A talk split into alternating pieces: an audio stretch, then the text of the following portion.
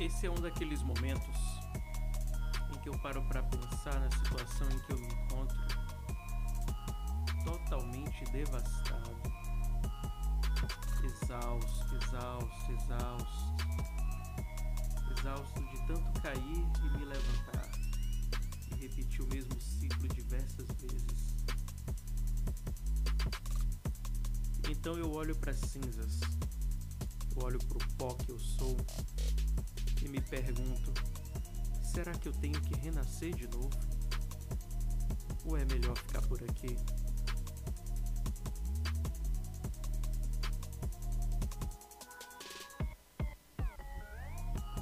Difícil de entender não é a mesma coisa que incompreensível. Mas são tantas questões, são tantas nuances que nos envolvem, que eu admito que às vezes me dá até preguiça de tentar compreender e é melhor chamar de incompreensível para que ninguém se arrisque a tentar. Mas quando eu menos percebo e quando eu menos quero, lá estou eu de novo, na busca pelo entendimento. É como uma força que faz parte de mim. Às vezes o nosso medo de tentar é tão alto que a gente nem tenta. Consegue perceber essa maldita ironia?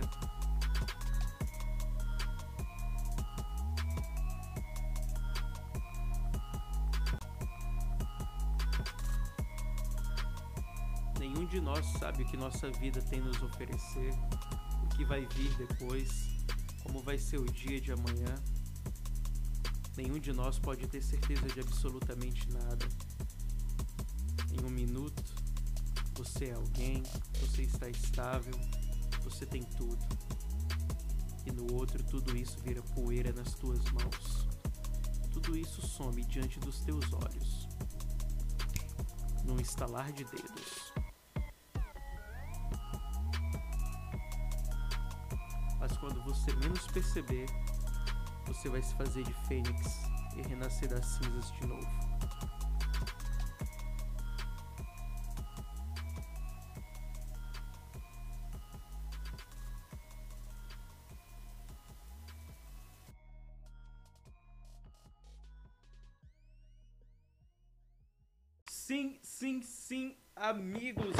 De volta em mais um Franklin Talks. Bom dia, boa tarde ou boa noite para você que está nos ouvindo e que vai perder mais uma hora da sua vida que nunca mais irão retornar ouvindo um cara qualquer falando coisas qualquer em um podcast qual, qualquer. Então seja muito bem-vindo, obrigado a todos já pela audiência, você que está no ônibus a caminho do trabalho, você que está em casa dormindo sem fazer nada, apenas ouvindo o podcast. Hoje nós vamos falar sobre hipismo. E eu já estou aqui com ele, um grande amigo, um convidado, um cara que dá para toda obra, que sempre está ali para tudo, que topa qualquer parada. Ele, Pablo Sales. E aí, Pablo? E aí, cara, beleza? Eu faço a sua apresentação aí ao pessoal. Cara, é, primeiramente é um, um, queria agradecer né, a oportunidade, o convite por estar tá levando essa temática esportiva que é tão pouca difundida, né? Dizer que é um prazer nós estarmos falando aqui um pouco mais sobre, sobre equitação. So, sobre o que, rapaz? Equitação. você vai quitar os seus débitos, é isso? Quem é que você tá. Você, você tem um amigo agiota, né? E você pegou dinheiro com ele. Não, não. Fazer a equitação dos débitos, é isso? Longe de mim, agiotas. Até porque você é um deles, né? Eu tô sabendo Não. umas coisas aí bem, bem cabulosas, cara. O que, que você andou fazendo nesses últimos cinco anos? Só trabalhando muito. Bom, galera, para vocês que são minha audiência, né? Alguns ainda não conhecem, mas o Pablo já é um amigo de longas datas, né? A gente sempre manteve um certo contato e hoje ele topou tá gravando esse podcast conosco aqui. Ele veio, né?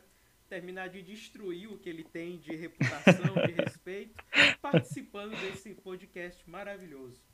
E aí, cara, essa ideia surgiu porque do nada o cara aparece montando uns cavalos numa competição e eu fiquei olhando as fotos do status dele. Eu, que merda é essa? Isso aqui, isso aqui é coisa de europeu, mano. O cara vai fazer isso no calor do Nordeste brasileiro. Mas enfim. Ô Paulo, conta pra gente aí, começa contando como é que você conheceu o hipismo, né? Como é que você teve esse teu primeiro contato com essa prática esportiva? O que é o hipismo em si? Cara, é, na verdade eu comecei a participar, né, por um convite que foi bem aleatório, né? Era apenas um, um passeio de domingo, né, em plena quarentena, não tinha nada para fazer, então eu fui convidado, né, para é, visitar um Aras e por, por coincidência é, lá naquele Aras tinha a prática do, do hipismo, né? E aí eu fui convidado para fazer uma aula experimental e tal. E aí comecei a tomar gosto, né, pelo esporte. E aí começou a minha jornada no hipismo. Ah, entendi. Mas tipo assim, para quem não conhece, né, o pessoal que tá ouvindo a gente, para quem não conhece, não sabe o que é, você que já é uma pessoa da área poderia explicar para os ouvintes o que é o hipismo, equitação que você falou aí também? Cara, o, o hipismo é uma prática, né, que ela compreende a arte de montar a cavalo, né? É um esporte que surgiu lá na, na Inglaterra, lá há muito tempo atrás, né? E buscava reproduzir o, o costume da caça às raposas, né? Do, dos nobres ingleses. E aí, nessas perseguições, o que, que acontecia? Os caçadores, eles saltavam troncos, riachos, pequenos barrancos, né? E em períodos de baixa caça, praticantes da atividade eles se reuniam, né, para reproduzir em ambientes menores, né? O que eles faziam é, na mata, só que adaptado, né, pelo ser humano.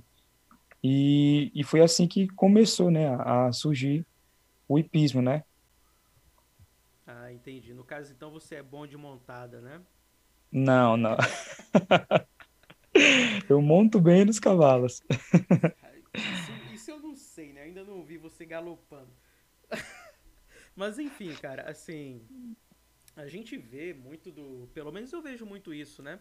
Não só no hipismo, mas em outros esportes que a gente vê as práticas por aqui corriqueiras, né? Que o brasileiro tem muito a mania de querer copiar, né, do, da elite gringa o que está lá fora e trazer para cá. Você não acha que isso seria mais um, um reflexo dessa realidade? Porque, por exemplo, tiro esportivo no Brasil, até 3, 4 anos atrás, ninguém conhecia esse tipo de prática, né? Eram poucas pessoas. Sim, sim. E aí, com, com, tanto com a liberação do.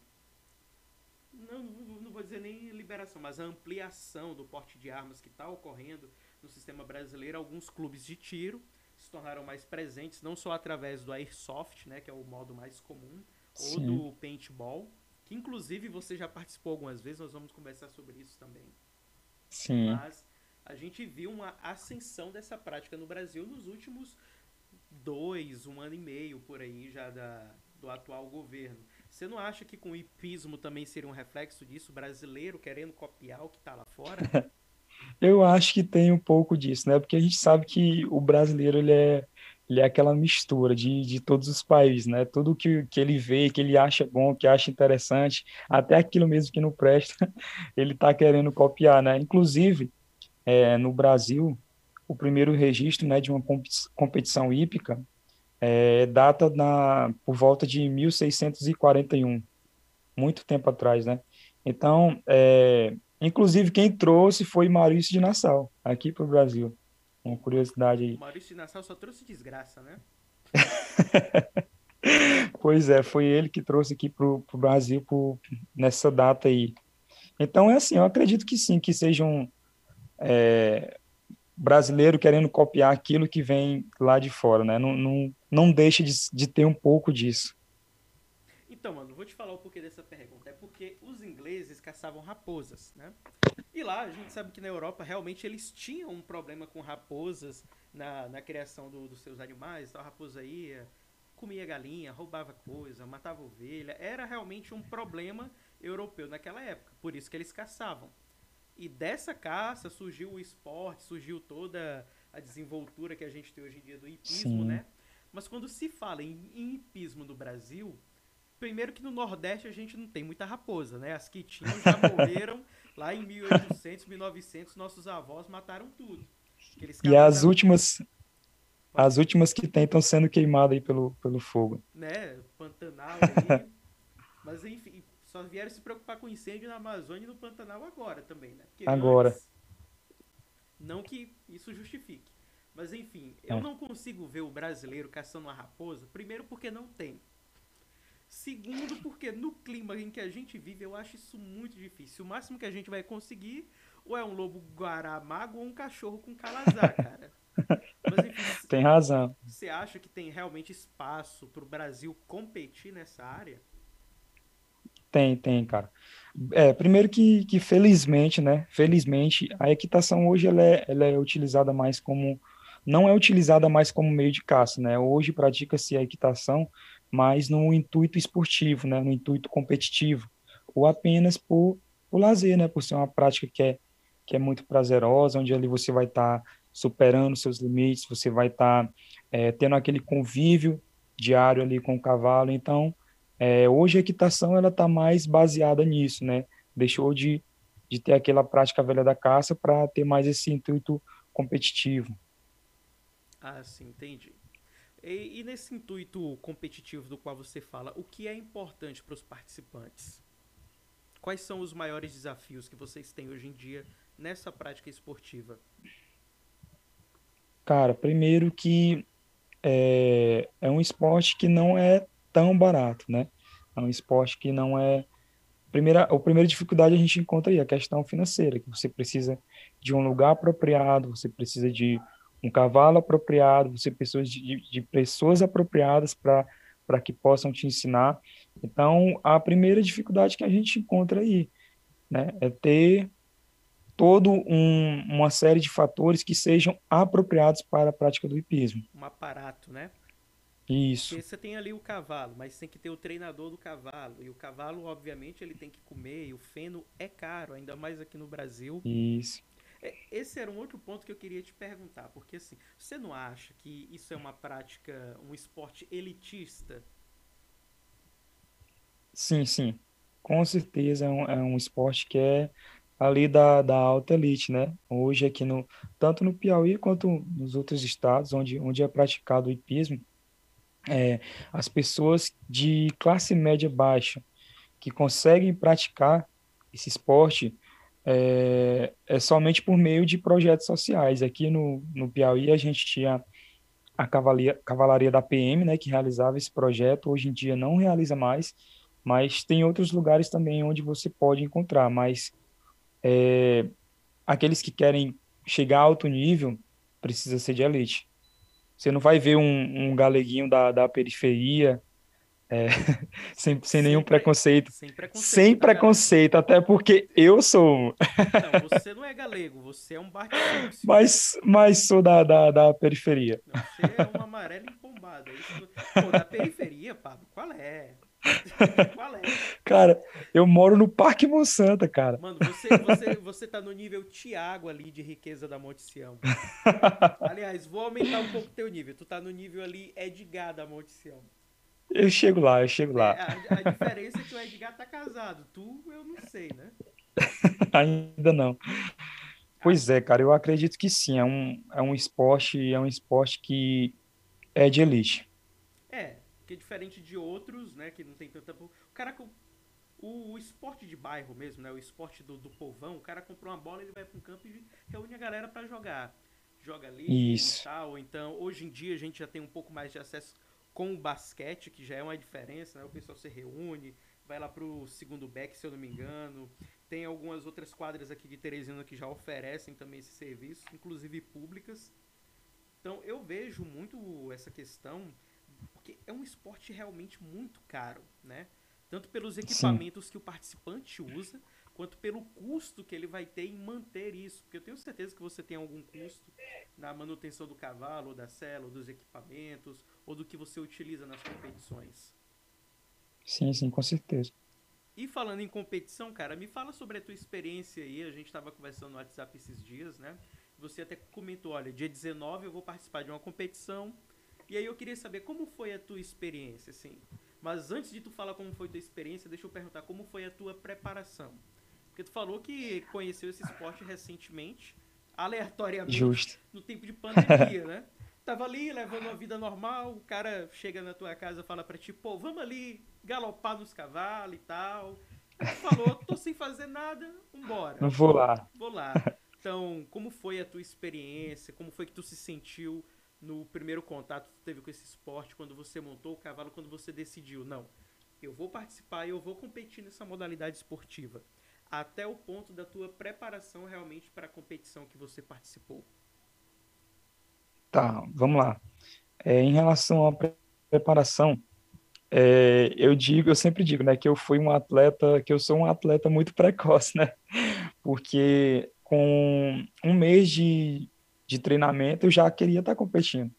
É, e eu fui, assim, um pouco contra os meus treinadores, né, porque a gente tem a, a modalidade é, iniciante, né, que é a chamada Xzinho, por conta do, do formato, né, do salto, que é um X, que é bem baixo, e aí a gente tem outra modalidade que é a de 80 centímetros, e vai até um metro e meio, um metro e cinquenta, um metro e sessenta, tem gente que ultrapassa isso, né?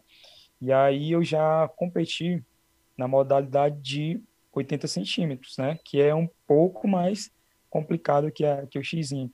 E a minha preparação, cara, foi de um pouco mais de um mês, né? Um pouco mais de um mês. mês para participar para última para a competição do, do dia 19 de setembro agora um pouco mais de um mês eu tive de preparação para essa competição.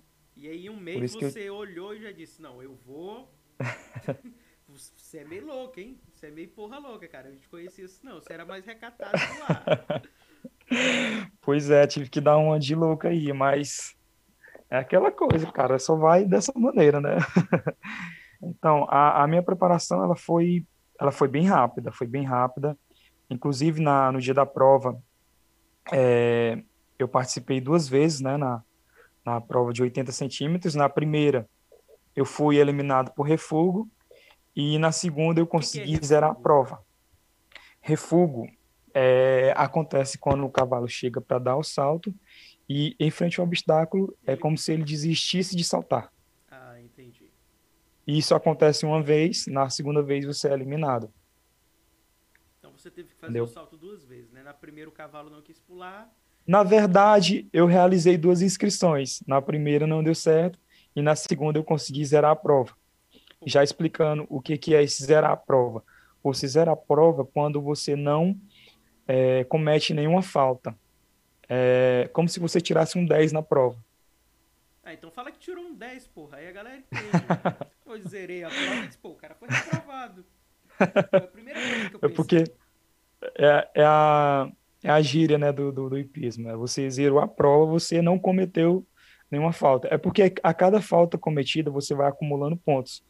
E a acumulativa de pontos vai fazer com que você não se saia bem naquela prova. É por isso que a gente fala zerou a prova. Você Ou seja, você, você foi, muito bem, na prova. Perfeito, então, não é isso? Isso. Entendi. Então, é e... o contrário de outras competições. Quantos mais pontos você tem, maior a sua chance de perder. Justo. No hipismo você tem que zerar. Ou seja, não pode ter falha. Viu, viu cara? É um esporte para elite. Porque só quem é da elite, só quem é esses riquinhos assim, é que quer ser tudo perfeito. Perfeccionismo, essa é a palavra. Perfeccionista, né? Vou até falar uma frase aqui do, do curso de psicologia: é quanto mais perfeito parece por fora, mais demônio tem por dentro. Mas, enfim, é basicamente isso aí. E aí você teve essa preparação até chegar à competição. E como foi tua experiência na competição? Você já estava falando ali, teve que fazer duas vezes, você fez duas inscrições. A segunda, a primeira deu errado, a segunda você zerou. E como foi tua pontuação, tua colocação? Que você conheceu outros participantes lá? Como foi essa experiência de estar tá lá participando? Já já eu vou te perguntar outras coisas, mas antes eu quero saber disso. Beleza. Como, como eu já adiantei, né? A, o primeiro, a minha primeira prova não foi boa, porque eu refuguei, o cavalo foi na primeira, não saltou, fui na segunda, não saltou. Daí eu já desanimei, aí parei ali por cinco minutos e peguei o ar para para a próxima prova, né, para a próxima bateria. Sim. E aí, cara, peguei, troquei troquei de cavalo, né? O meu primeiro cavalo ele tinha refugado. E aí fui lá na, na minha professora e perguntei para ela, né, qual qual cavalo cavalo que ela poderia me indicar, né, para porque até o momento eu só tinha treinado com aquele cavalo que eu soltei no primeiro, primeiramente. Você estava treinando com um cavalo covarde, então, né? É, foi basicamente isso. Ah, outra, outra coisa que eu esqueci de contar. É, nesse um mês de preparação, eu treinei com um cavalo. uma semana antes da competição, o meu cavalo baixou, meu cavalo se machucou. Aí na sexta-feira, antes da competição, eu tive que treinar com outro cavalo. Ou, se, ou seja, você teve que se adaptar ali rapidamente para poder participar. Eu tive que, dentro de um dia, treinar com outro cavalo para já competir no outro dia. Deixa eu aproveitar que tu abriu esse espaço falando sobre os cavalos, que isso é o que eu ia perguntar depois. Mas como a gente sabe que eles são praticamente o principal meio de participação nesse esporte, é que é obviamente é diferente, né? Levar um cavalo para uma competição do que você ir para uma fazenda e montar um cavalo só para passear e tal. Tem toda a questão que você tem realmente que ter domínio sobre o animal, né, para que ele te obedeça. Como como se dá esse processo, cara? Como é que vocês fazem? Quais são os métodos que quais são o qual é a metodologia de treinamento pelas quais eles passam para serem obedientes nos saltos, nos obstáculos que vocês fazem ali na prova? Ah, sim. Você fala em relação ao adestramento, não é isso? Isso, em relação ao adestramento do animal. Cara, o adestramento ele é um processo que tem que se iniciar desde é, a infância do cavalo. É um, é um, processo que inicia desde cedo, né? É algo que, que visa, é, como o próprio nome diz, é um, é um adestramento. Não é algo que é muito fácil de se realizar. Né? Até porque o cavalo, a gente sabe que ele vive no... O ambiente dele é, é o mato, o ambiente dele é é viver ali solto, ele é um pouco selvagem, né? Ou seja, ele precisa ser adequado às rotinas do esporte. Ser né? domesticado, né? Isso. E o, qual é o bônus, né? O bônus é que a gente usa dos movimentos que são naturais do cavalo, é, é trotar, é, é, cavalgar, então, mas que precisa ser refinado esse, esses movimentos, né? Esses é, precisam ser lapidados, né? Para ter sucesso dentro da, da, daquela competição. Mas, é, geralmente, por isso que geralmente quem faz o adestramento são pessoas que são mais experientes, pessoas que já têm muitos anos de equitação, né? Que já conhecem o cavalo, sabe? Da, é, tem toda uma ciência por trás, né? O que é algo essencial. É, não é só você montar, não é só você chegar no cavalo, montar e pronto. O cavaleiro não vai te obedecer. Precisa ter toda uma ciência por trás. E a gente precisa estar tá por dentro disso aí. Tanto é que é, atualmente estou fazendo um curso de equitação com, com um coronel lá do Rio de Janeiro. É, coronel Couto, ele, ele é um grande campeão aqui, é um dos nomes que se destacam aqui no, no Brasil, né? E é o adestramento é isso, é você educar o cavalo desde, desde a infância dele, que se inicia é, dos dois anos, três anos de idade ali, o cavalo já pode começar a ser educado, né, para, para equitação. Entendi, entendi. Agora você pode voltar a falar da sua experiência lá na competição. Sim, onde foi que eu parei mesmo? Você estava falando já lá depois das provas, né, que seu cavalo, você teve que se adaptar rapidamente com um cavalo novo no dia da prova que você nem tinha treinado. Sim, sim, sim, vamos lá. Treinei com esse cavalo, passei um mês treinando, o cavalo vai e se machuca. Beleza, na sexta noite vou lá, pego outro cavalo, não me senti tão à vontade, né, por, por conta de estar treinando com outro cavalo, mas mesmo assim fui em frente. É, no dia da prova, o cavalo refugou duas vezes, e aí tive que trocar de outro é, de cavalo para ir novamente, né? E aí, graças a Deus, o segundo cavalo, eu me dei super bem com ele, consegui, como eu falei, né, zerar a prova. Inclusive, eu tenho um vídeo aí, se tu quiser ver depois. É, tem um, pode mandar que eu divulgo pro pessoal. Sim, sim, vou te mandar. É muito bacana, cara. É, o cavalo, cavalo e eu me damos muito bem, entendeu? Ah, você... Nos demos muito bem na, na, na, na prova. Então seu e o cavalo fizeram uma parceria aí, né? Foi mais ou menos isso. Teve aquele, aquela conversa inicial ali e aí a gente se deu muito bem. e mas depois disso foi tudo bem na competição, obviamente, né? Você conseguiu zerar. E aí, como é que você se sentiu quando você viu que conseguiu é, passar por aqueles desafios? Porque imagino que realmente não seja fácil fazer o cavalo saltar, é, enfrentar a prova de obstáculos. Com, como foi a sensação que você teve, além de realização? Cara, é uma, assim, uma, uma sensação de, de satisfação, né? Até por todas as dificuldades que eu tinha passado, né? De não estar tá saltando com um cavalo que era meu, um cavalo que eu já vinha treinando, né? Então foi assim uma, um sentimento de realização, de satisfação e de superação, né? E eu não consegui é, subir ao pódio, até porque eu estava. Outro fator que foi preponderante foi porque eu é, competi com pessoas que já, com, que já treinavam há anos, né? De dois anos, um, um ano de treinamento, dois anos, e eu estava ali cru, né? Com um mês de, de treinamento. Então, é é, eu me dei. eu me dei por satisfeito por conta de quê? De que eu zerei a prova, né? Alcancei um dos meus objetivos. Agora, na próxima competição, a gente visa aí o pódio, né? Ou seja, ele está dizendo que colocou todas essas pessoas no bolso. ele está dizendo que com um mês, menos de um mês de treino, chegou lá, pegou os caras que treinam que há 4, 5 anos e botou no bolso. Foi, foi na terceira vez? Foi, mas o cara zerou a prova, cara. Eu imagino que. Segunda vez. Né, segunda vez. Imagino que não seja qualquer um que consiga zerar uma prova de hipismo, né? Até inclusive, cara, te, inclusive teve muitos é, competidores, esses de um ano, de dois anos de treinamento, que não conseguiram terminar a prova. E a mesma prova que eu fiz, então, por isso que a minha satisfação foi maior ainda. Pô, você deve ter olhado assim, caraca, eu sou muito foda. Não, pode falar, pode falar, pô. Isso aqui é um espaço. Não, não, não foi, não foi pra tanto. Foi, pra... foi, cara. Eu agi ali na humildade. Eu na humildade. Você falou, porra, posso ser grande, mas vou ficar aqui na minha. Não, Por mas... dentro só eu sei como eu tava. Morrendo de felicidade. Gritando. Pois é, eu imagino, cara. Na verdade, assim, né? A gente tava falando desse negócio todo de cavalo e tal. Eu não consigo imaginar muito brasileiro numa prova de pismo, porque quando eu imagino brasileiro e cavalo, eu penso em vaquejada. Né? Aquelas, Justamente. Aquelas vaquejadas cheias de festa, cheias de gente, o cara atrás do touro, etc e tal. A gente sabe que é daquilo ali que o brasileiro gosta, aquele fuar todo, né? E já... A vaquejada, a vaquejada ela representa mais o brasileiro, né? Até por ser mais algo mais robusto, algo sem sem fineza, sem nobreza, né? Eu acho que ela representa mais o brasileiro. Isso, a vaquejada, ela é mais povão, né? É aquele sertanejo Isso. sofrência, um monte de menina bonita querendo encontrar um velho rico ali, ou então um, um, filho rico de fazendeiro, etc e tal. E os caras estão lá também para curtir, se divertir, mas o principal que eles querem ver é a competição de vaquejada, né? Eu já presenciei sim, sim. algumas competições e eu nunca vi tanta paixão de um brasileiro por um esporte como eu vi na vaquejada, nem no futebol, cara. Eu te garanto, eu nunca vi nem no futebol tanta paixão como eu vi na vaquejada.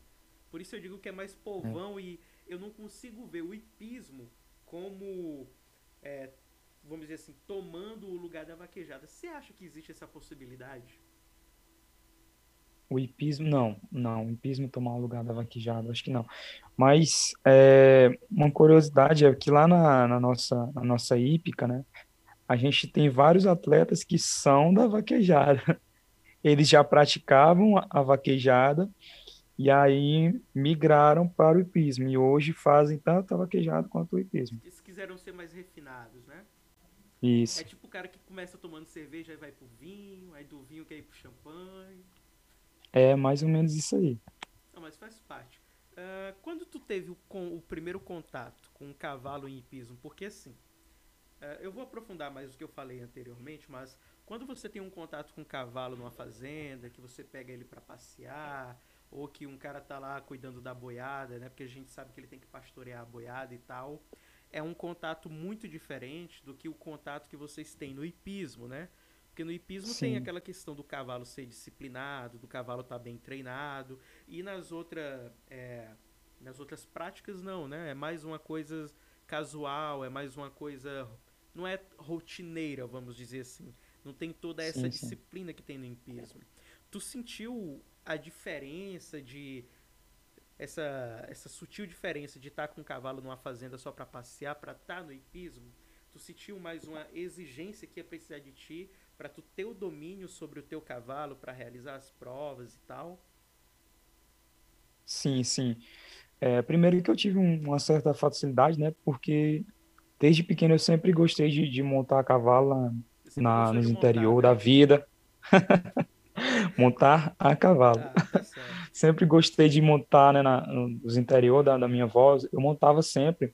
E aí eu ganhei muito na, na questão do equilíbrio, tanto é que é, o meu professor no primeiro dia de aula já já pôde observar isso, né? Você tem é, um equilíbrio um pouco melhor. Você tem um equilíbrio que é legal, é interessante isso. Aí eu já falei para ele, eu falei para ele, né, que já montava na desde pequeno e aquilo ali me ajudou bastante, né? É, mas com relação à diferença, assim, cara, uma grande diferença. A gente diz que é, o hipismo é o esporte dos mil e um detalhes. Quando você está ali em cima dos detalhes ou do cavalo, você tem que se atentar a mil e um detalhes. É algo que, assim, muita, você é tem que estar. Tá... Né? É muita concentração. São várias coisas que você tem que prestar atenção ao mesmo tempo. Você tem que estar tá prestando atenção na sua postura, nas suas mãos, é, nos seus pés, no cavalo. Você tem que ver se o cavalo está na mão certa. Se não tiver, você tem que trocar de mão, porque tudo isso influi diretamente na tua, é, no teu é, desenvolvimento dentro da, dentro da prova, dentro da competição. Então, como a gente sempre diz, o hipismo é o esporte do, dos mil e um detalhes.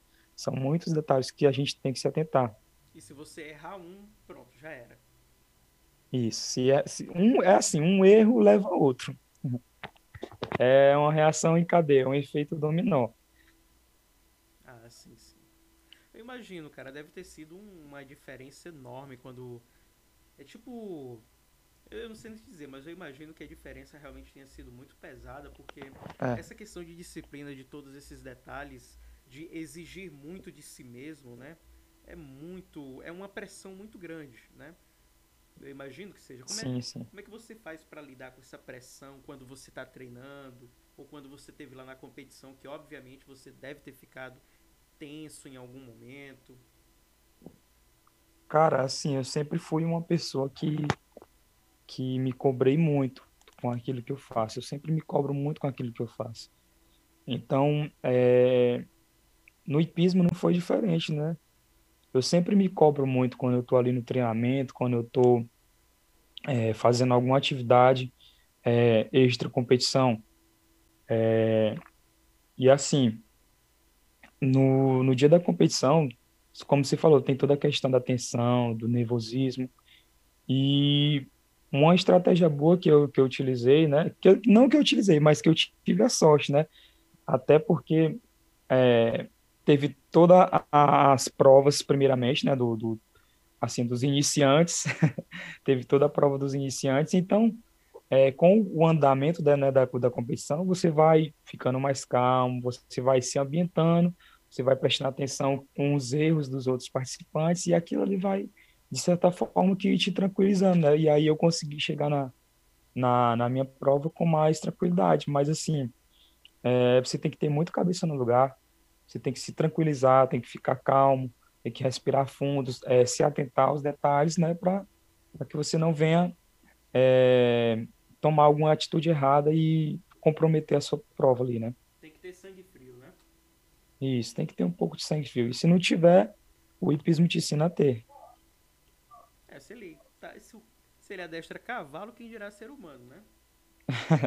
Cara, então. e... Então, eu andei dando umas pesquisadas, obviamente, né? E sobre as modalidades, cara, eu vi que são três, né? Adestramento, saltos, o CCE, que não se refere à marca de TV, que era horrível. Mas, tipo, você pode explicar para os ouvintes, para mim também, sobre essas, três moda sobre essas três modalidades competitivas? Sim, a gente tem a, a, a tradicional, né? Que é a dos saltos. A gente tem a do, do adestramento, que o próprio nome já diz, e a CCE que você acabou de falar, que não é uma marca de TV, né? Ah, inclusive favor, a mais. Por favor, meus queridos ouvintes, não comprem nada da CCE, é horrível. CCE, na verdade, significa concurso completo de equitação, né? A mais praticada, cara, seria a, os saltos, é a mais praticada, né? O Brasil, inclusive, ele se é destaca é, é na, na modalidade de salto. Isso, é a mais, mais comum.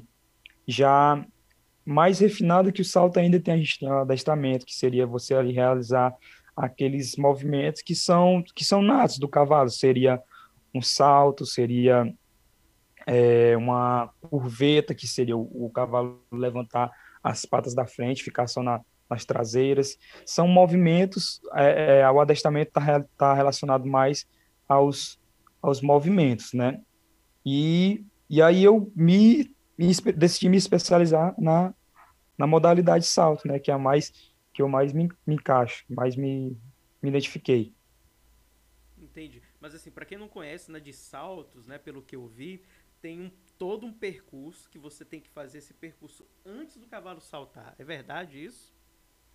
Assim, na, na, na prova, você tem durante 30 minutos antes, né, os 30 minutos que antecede a prova, você tem o, o é, você tem que reconhecer a pista. Ou seja, se torna o que te deixa mais nervoso, o que me deixou mais nervoso foi isso, que nós só temos 30 minutos antes para reconhecer a pista, é, que vai de quatro obstáculos para os iniciantes, crianças e tal, é, até pode chegar até criança, 15 obstáculos. Que, criança de que sim, idade? Sim. 8, 10 anos já faz pismo? Não, menos. Eu tenho, tenho meu primo, meu isso? primo, meu, meu primo, se eu não me engano, ele tem 5, 6 anos e ele já, já participou também. Mas tipo, é com, é com cavalo pequeno, pônei do porte dele ou é cavalo, cavalão mesmo?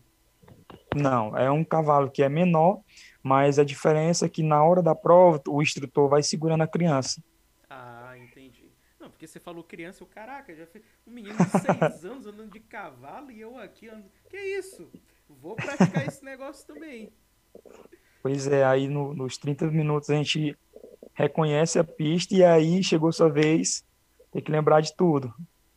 Agora, além dos mil e um detalhes, ainda tem que lembrar desse outro detalhe, que é a pista também, que é, que é super importante. Que se você for para o obstáculo errado, é considerado como penalização também. E aí você pode ser até eliminado da prova. Ou seja, não cumpriu o percurso é falta. Isso. Então, resumindo, falta. no dia da sua competição, você. O primeiro cavalo recuou, aí você foi na segunda, você fez outra inscrição, né? Você não errou nada. Você foi com um cavalo que não era o que você estava treinando, né? Porque o outro machucou Sim. e o outro recuou. Você foi com um cavalo que não era seu. Só teve 30 minutos para reconhecer a pista e ainda conseguiu Sim. zerar a prova. Mano, tu é um prodígio para esse esporte, cara. É sério. Continua. Tem futuro. Tem muito futuro. Porque 30 minutos para você reconhecer uma pista, eu não consigo nem decorar um texto em 30 minutos. Tô falando sério. É muito. É difícil, cara. Eu confesso que esse era um dos meus maiores meses, né? Durante as semanas que antecediam a competição, era, era um dos meus maiores medos, né? Não estava nem preocupado no, nos outros, com os outros detalhes. Eu queria, o meu maior medo mesmo era decorar a pista, era aprender a pista e conseguir fazer o percurso correto. Porque seria meio né? Isso seria meio vergonhoso, né? Porque a gente tem os, os obstáculos um, dois, três, quatro, aí você faz um e já pula lá pro quatro. Seria meio feio, né? Pô, juiz, ó, o pessoal ali, Tira esse cara daí, pelo amor de Deus. O que esse cara tá fazendo ali, por favor. Ah, entendi. E aí você então é preferiu, é isso. Você preferiu a categoria de saltos, né? Isso é a sua preferida. Isso. Tipo assim, você falou até que... Porque, até porque, Frank, as outras modalidades, elas não são muito praticadas aqui. Eu, se eu não me engano, tem uma ou outra que é praticada aqui, mas a, a que, mais, que é mais praticada é a, é a de salto mesmo. É a mais presente, né? Isso. Bom, mas assim, você, você falou que o Brasil se destaca muito na área de saltos, né? Obviamente porque deve Sim. ser a mais praticada, mas o que, que leva o Brasil a se destacar nessa área em relação aos outros países que competem nessa modalidade esportiva? Cara, assim, na realidade, o Brasil ele não é uma potência no hipismo assim como o futebol, assim como outros esportes. É, eu já esperava. Na, ver... na realidade, o Brasil ele está tá engateando ainda. A gente tem, tem muitos atletas bons, tem muitos atletas que, que se destacam aqui, mas a gente vai para uma competição ali, a gente fica em oitavo, a gente fica em sétimo, em sexto, é, então entendeu? Não tá tão ruim, cara. É, não, tá não tá tão ruim. É como, eu, como eu te falei. Gente... Uma superpotência, mas também não é um, um super Isso. não é um lixo qualquer. Isso, a gente tá, tá ganhando nosso espaço, estamos chegando lá cada vez mais.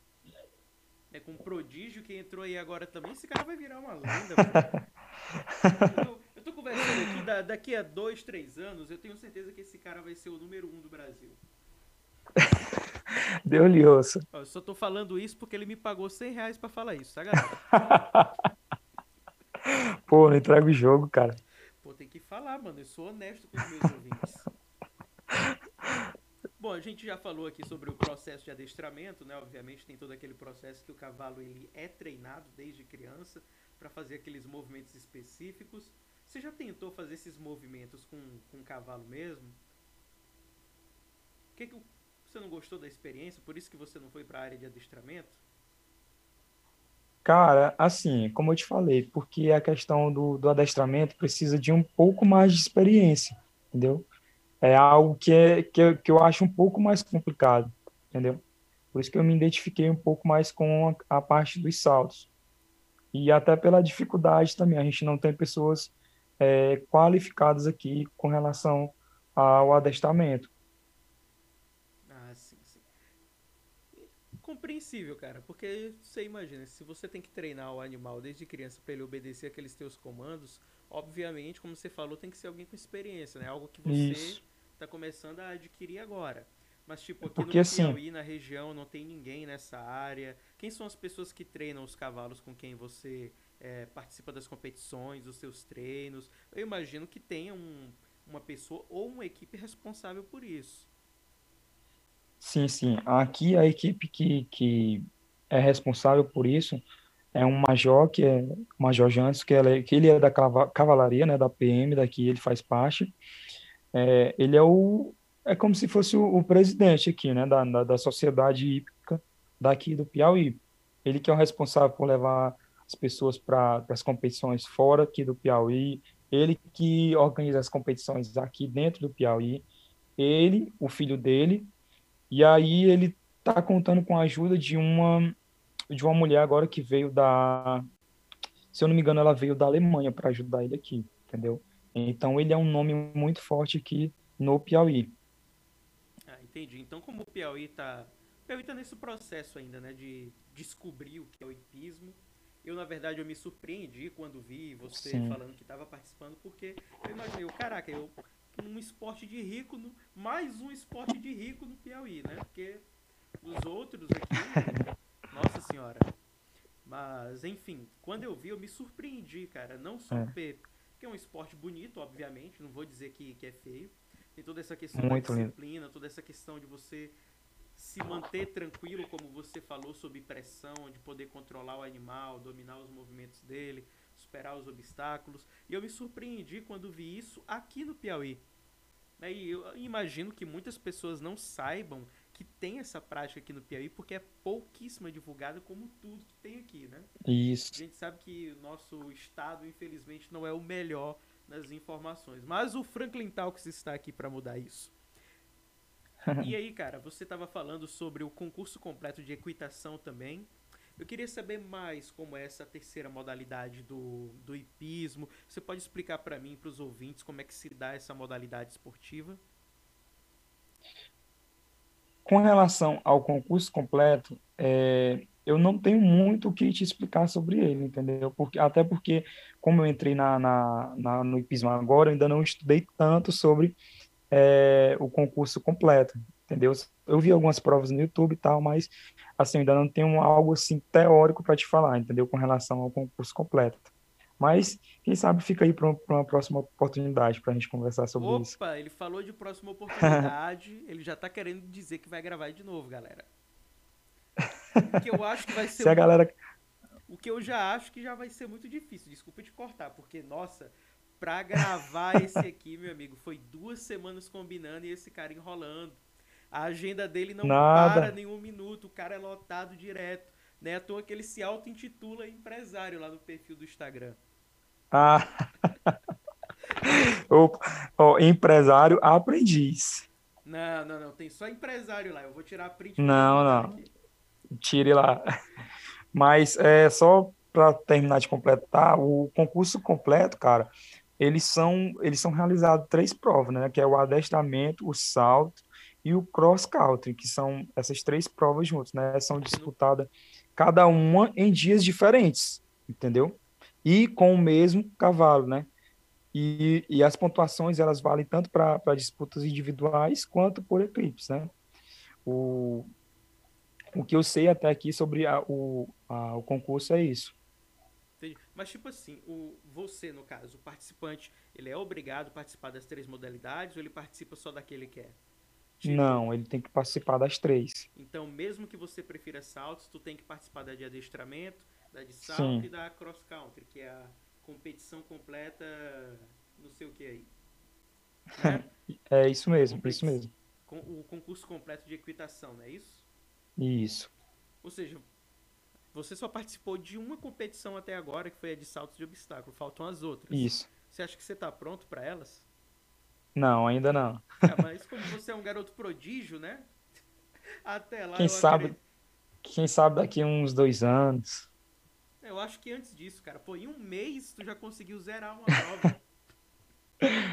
um mês e meio com um cavalo que nem era o que você tava treinando. Esse cara vai ser uma lenda. Escutem o que eu estou dizendo. Esse cara vai ser uma lenda do hipismo piauiense. Guardem esse podcast. Guardem esse podcast Franklin Talks profetizando. Cara, Pois e, é, cara. e assim, sobre os equipamentos, né? A gente, a gente já falou aqui, obviamente, é um esporte meio que elitista, né? Ele é muito caro. Sobre os equipamentos, sobre os custos, né? É, é realmente muito caro? Quais são os valores assim que você está investindo para poder participar? Tá, com relação a investimento, o meu investimento em equipamento até agora foi pouco por conta de que, é, como você falou, os, os equipamentos eles têm um, um valor, né?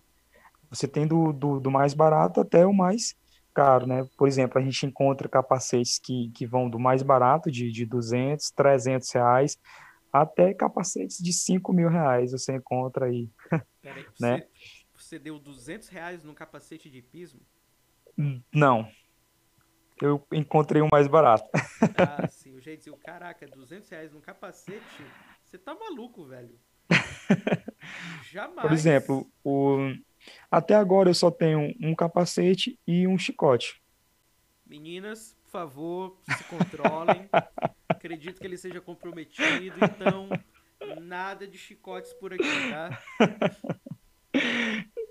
O chicote foi 80 reais e o capacete foi 150. Mas, tipo assim, 230 você É, gastou. Isso, o... é o básico do básico, entendeu? Mas é, se a gente for é, levar o pedaleta, ter todo o equipamento para o hipismo, você gasta brincando aí de 5 a 10 mil reais. É porque tem a questão da cela, né? Tem as esporas. Justamente. Só a cela, uma cela, uma cela boa, ela é de 2 mil a 5 mil reais. Isso as mais ou menos, né? Porque a gente sabe Isso. que ainda tem as mais caras ainda. Nossa, cara, é Isso. muito caro, então. Eu imagino. Muito, muito. Eu- deixa eu pegar esse PQP. E a alimentação dos cavalos, cara? Porque a gente sabe que eles ficam no aras, onde eles são treinados, onde eles são adestrados, mas obviamente eles têm que se alimentar também, né? Tem que estar saudável para competição, tem que crescer forte para ter pressão na, nos saltos na corrida. Como é que se dá todo esse processo? O cuidado que Cara, se tem com o animal. Com relação à alimentação dos cavalos, lá no Aras, é, os cavalos que são do Aras, eles comem capim. né? É a alimentação base deles. Já os cavalos que são dos atletas, né? Porque lá tem tanto é, os cavalos que são dos atletas como aqueles que são do Aras, né?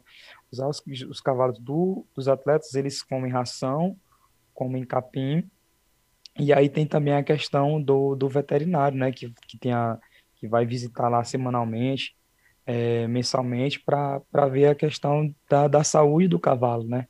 Porque o cavalo, ele é aquele animal grande, mas ele é algo extremamente sensível, né? O cavalo é algo que é extremamente sensível e precisa do, dos cuidados, né? Então, lá no Aras, é, funciona dessa forma, dessa maneira. Nossa, interessante, cara. Pra mim que ele se alimentava de feno, tinha uma vitamina assim e tal. Isso. Ah, bom É, é porque assim, é, a alimentação do cavalo ela vai da mais simples a, a mais mais complexa, é né? A mais cara. É que nem os equipamentos, né? O cara paga aquilo que pode. É, depende muito do, do, do criador ali, depende muito do dono. Se ele, ele pode manter o cavalo dele ali só no capim, só no feno, como pode também dar ração cara para ele, né? Suplementação, vai toda essa questão aí. Mas, tipo assim, pra você que é um participante desse esporte, se você quiser investir num, num cavalo que seja seu mesmo, pra esse tipo de, de, de competição, de treinamento? Qual seria o gasto que você teria aí para ter um, um, cavalo, vamos dizer, de alto desempenho? Você acha que varia de uns 20 mil a 30 mil reais por aí? Ou seria um pouco mais barato? Tu diz para comprar o cavalo? Para comprar e para manter, né? A questão de ração, um cavalo de alto desempenho.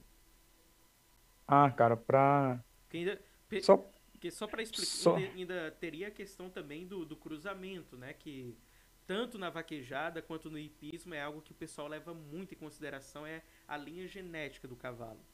Isso, a linha genética conta muito. É um cavalo bom hoje, ele tá custando cerca de 50 mil para frente. O mais barato, 50 mil. 50 mil para frente, um cavalo bom. Menos que isso é, é aqueles pangarézinhos assim que, que dá para arranhar o gato. Você já pensa em abrir uma vaquinha em algum site para arrecadar esse dinheiro? não, no momento ainda não. Tô, tô usufruindo do, dos cavalos alheios. Mas assim, você disse que está usando o cavalo alheio. Você se ajuda em alguma coisa, em algum custo?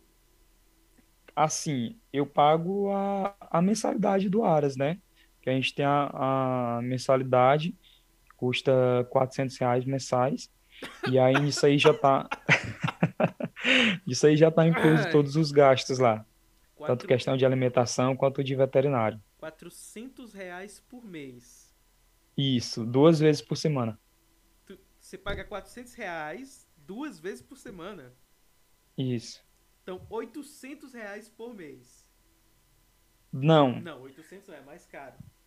Não, os 400 reais, eles são mensais. E a gente tem direito aí duas vezes por semana no ah, mês. Ah, sim, sim, eu entendi. Eu, Entendeu? 400 mensais. Porra, tô ruim de cálculo. Vou ter que chamar o Lucas para me dar umas aulas. Galera, quem tiver precisando de aula de matemática presencial online aí, fala comigo que eu tenho um contato excelente para vocês. Lucas Emanuel. Olha aí. Mas enfim, cara, 400 reais é você acha um preço razoável para o custo que tem ou você acha caro? Eu achei bastante caro. É assim, assim. para mim é fora da minha realidade pagar isso para andar a cavalo. assim, cara, e a gente faz o sacrifício, né? Faz o sacrifício porque é algo que eu gosto, né? Algo que eu me sinto bem. Então, o, o nosso trabalho, a gente trabalha para usufruir daquilo que a gente gosta, daquilo que faz bem para a gente. Então a gente procura é, dividir a, as despesas aí de maneira que dê para encaixar aí direitinho, né? Encontrar um equilíbrio para que você também tenha os seus prazeres, né? porque afinal a vida não é só trabalhar. É. a gente pra... trabalha para usufruir daquilo que a gente gosta. Cara, a gente falou sobre os equipamentos, sobre os adestramentos. Eu vi uma questão também que eu achei muito bonita no hipismo, que os homens e as mulheres, eles competem igualmente. Tu se sente confortável com isso ou tu vê alguma desvantagem ou uma vantagem tua em relação a elas? Não, cara, não. Como você falou, não é, é de igual para igual ali, entendeu? É, inclusive a minha professora é uma mulher. Eu tenho uma professora mulher e tenho um professor. Se é uma professora, homem. com certeza é uma mulher, né? Redundância aí. Mas eu tenho uma professora e tenho um, professor também, né? Mas assim, eu não vejo assim, não vejo desigualdade no hipismo. Tem, tem muita mulher que é muito melhor que, que aquele cara forte, que aquele cara grandão. Tem muita mulher que é ali simples, que é ali na dela, mas que, que é muito melhor, entendeu? Vai muito da questão da, da habilidade. Entendi. Eu pergunto porque, assim, no quesito força né, e pressão, que a gente sabe que você tem que ter força e pressão para controlar o animal, porque ele é muito forte. Eu fiquei pensando, será que elas não têm alguma desvantagem por causa da estrutura biológica e óssea que elas têm? Porque a gente sabe que essa diferença biológica entre homens e mulheres, no quesito força, principal, principalmente para lidar com um animal tão forte, eu fiquei um pouquinho preocupado, cara. Mas já que você disse que, que, é igual, né? Então, tá aí, mulheres. Vocês podem e... ir lá participar também, humilhar os homens. Por favor, apareça uma mulher que, que, domine um cavalo em uma semana para derrubar esse, esse, esse, prodígio aí. Cara, isso é uma questão muito interessante, porque é, isso vai do, do teu tempo de treinamento, isso vai do, do teu nível de habilidade, porque numa competição, se você assistir uma competição, se você for agora no YouTube botar uma prova de pismo para você assistir, você não vai ver o cavaleiro fazendo força nenhuma. Por quê? Porque aquilo ali vai do tempo de treinamento dele. Isso, a gente chama isso de ajuda.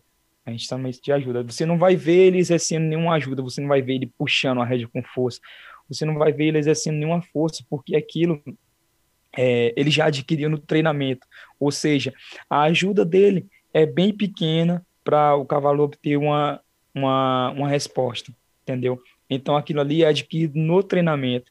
Isso que torna o esporte mais igual ainda entre o homem e a mulher, porque vai, vai é uma questão de treinamento, é uma questão de, de habilidade. Isso que torna o hipismo mais, mais fino, mais nobre. Isso. Seria equiparável à esgrima, né? Na esgrima também eles não têm essa questão de, de competição entre homens e mulheres, é mais uma questão de prática, de técnica. É, uma questão de técnica. Esse é um ponto que eu achei bem interessante, porque a gente vê em outros esportes, né, como futebol, voleibol, etc., as mulheres elas não podem competir é. com os homens devido às questões biológicas, né? O homem ele é, seria justamente eles destruiria e tal, mas existem os viés também de mulheres que são muito habilidosas que poderiam sim se sobressair pelo, é, entre os homens, até se destacar. É. Inclusive no nosso Aras, a gente tem, tem muita mulher lá que salta um metro, um metro e dez, um metro e vinte, até um metro e vinte tem mulher que salta lá. E eu não vejo nenhum homem saltando essa altura lá, entendeu? Mas daqui a seis meses eu tô chegando lá. Mas até então não. Mas as mulheres dominam lá no Aras. Hoje as mulheres dominam lá, entendeu? Aí, tá vendo, mulher? Você que está nos ouvindo já tem uma prática para você, hein? Pega 400 reais e vai nesse Aras que o hipismo tá te chamando. Cara, e assim, eu gostei muito do esporte, não vou mentir. Eu disse, eu me surpreendi porque uma prática dessas num, no Brasil, ainda mais no estado como o nosso, que é o Piauí, é, é de se chamar muito a atenção. Mas assim, eu gostaria de perguntar quais são os desafios que tu vê hoje para a prática do hipismo?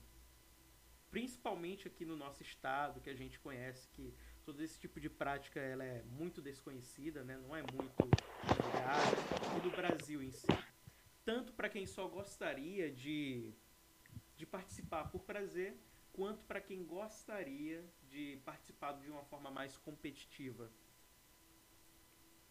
Cara, é, as dificuldades que eu vejo, é, primeiramente, em relação à, à, divulgação, né? Eu acho que é um, um esporte que é muito pouco divulgado, né? É, até por conta da, da, da seleção natural do esporte, é, é, tem sido muito pouco divulgado. Eu acho que poderia ser melhor divulgado. É, isso ganharia um, um, público maior. E outro, outro problema que eu vejo também é a questão financeira, né? Como a gente discutiu do, do início até aqui, não é um esporte barato. Não é todo mundo que tem condição de pegar 300, de pegar 400 reais é, para investir todo mês, né? E isso fora é, o custo das competições, né? Porque as competições elas têm um custo de inscrição, né? No mínimo, no mínimo é 100 reais para você se inscrever numa prova. Se você quiser participar de duas, de três, cada um é 100 reais. Então já gera outros custos. E aí também tem a questão das viagens. Se você quer viajar para competir fora, você tem que ter seu cavalo, você tem que ter o transporte para o seu cavalo. Então tudo isso inviabiliza, né? Ah, outras pessoas de participarem, né? Outras pessoas de estarem na prática do empirismo, né? Então, eu vejo é, esses dois pontos como, um, como uma, uma, das maiores dificuldades aqui no, no nosso Piauí. É, realmente é uma situação bem complicada, mas eu acredito que haja uma solução. E assim, Sim, com certeza. qual é a visão, se a gente está perto de finalizar, galera, mas qual é a... Ah, cara, foi mal, foi mal. Uma coisa que eu esqueci de perguntar, que eu tô olhando aqui no roteiro agora. Sim, sim, sim, galera. Tudo aqui é feito ao vivo e a cores, não tem nada editado. Mas assim, a gente estava falando das competições naquela hora e eu ia perguntar, acabei esquecendo. Né, como é que é feita a avaliação da pontuação dos participantes? Quem é que julga, né? Quais são as penalizações que podem eliminar um competidor da, da prova que ele está fazendo, da competição em si? Sim, ah, em relação às, às faltas que você diz, né? Isso, as pontuações, penalizações. Porque assim, eu esqueci de perguntar, mas eu queria muito saber como é avaliado o desempenho do participante no hipismo. Ah, o empenho do, do, do, participante ele é avaliado através do, dos obstáculos, né? Ele tem que ultrapassar aqueles obstáculos é, sem sem é, o cavalo tocar naqueles obstáculos. Então, cada vez que o cavalo toca, gera uma pontuação para o participante. E quanto maior é, essa pontuação, é, significa dizer que, que aquele participante ele não foi bem na, naquela prova, né? Então, a, a, o conjunto, o conjunto que eu falo é, é o cavalo e o cavaleiro, ele é desafiado a mostrar habilidade como força, velocidade, obediência e saltar, né, sobre sobre aquelas barreiras. E aí vence quem o conjunto ou a equipe né, que cometer menos faltas dentro de determinado tempo, né? Dentro de determinado tempo, conforme a, a categoria daquele é, atleta. Sim, sim, entendi. E quem é a equipe que avalia os participantes? Como é, como é que eles Geralmente são... são juízes mesmo? É, juízes. Juízes, árbitros. São três juízes que, que avaliam. Seja, eles é ficam é assim, mesma... geralmente Pode falar, pode falar. Eles ficam assim geralmente em uma parte mais alta, onde eles possam ver é, quando o cavalo toca o obstáculo. Tem VAR lá também? Não entendi. Tem VAR lá também? Cara, o VAR ainda não chegou no hipismo. Ainda não chegou, mas está a caminho. Ainda não chegou, mas eu creio que, que pode chegar no hipismo também. Deve... Até porque muitas vezes tem toques que são muito sutis, entendeu? Que só dá para perceber ali com uma câmerazinha ali.